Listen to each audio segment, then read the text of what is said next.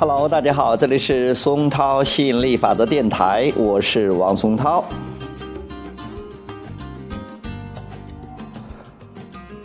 今天继续给大家讲亚伯拉罕吸引力法则。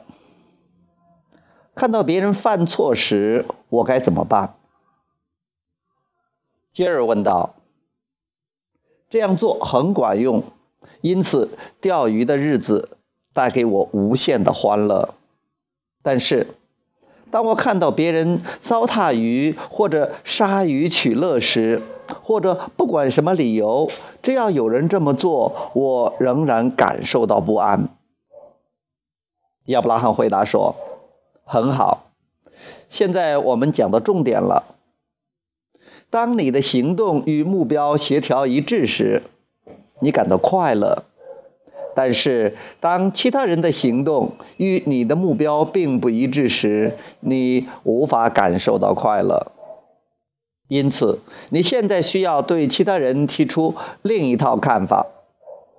如下所示：他们展现着自身本性，是自身经历的创造者，吸引着他们想要的事物；而我是自己生活经历的创造者，吸引着。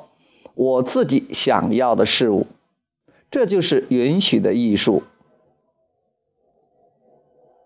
在心中不断重复这种想法后，很快你就会认识到，他们并没有如你所想的那样完全扰乱你的世界。他们只是创造自己的世界，而对他们而言，也许并不是一个糟糕的世界。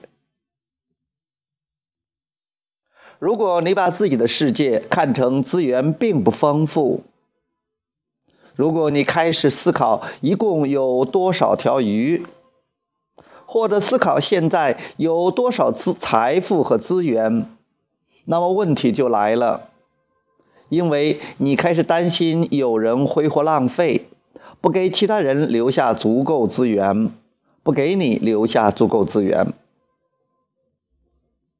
如果你认识到这个宇宙，确切地说，你所在的现实环境资源是极其丰富的，而且是无限丰富的，那么你将不再担心。你可以任由别人创造和吸引，而你只要关注自己的吸引和创造。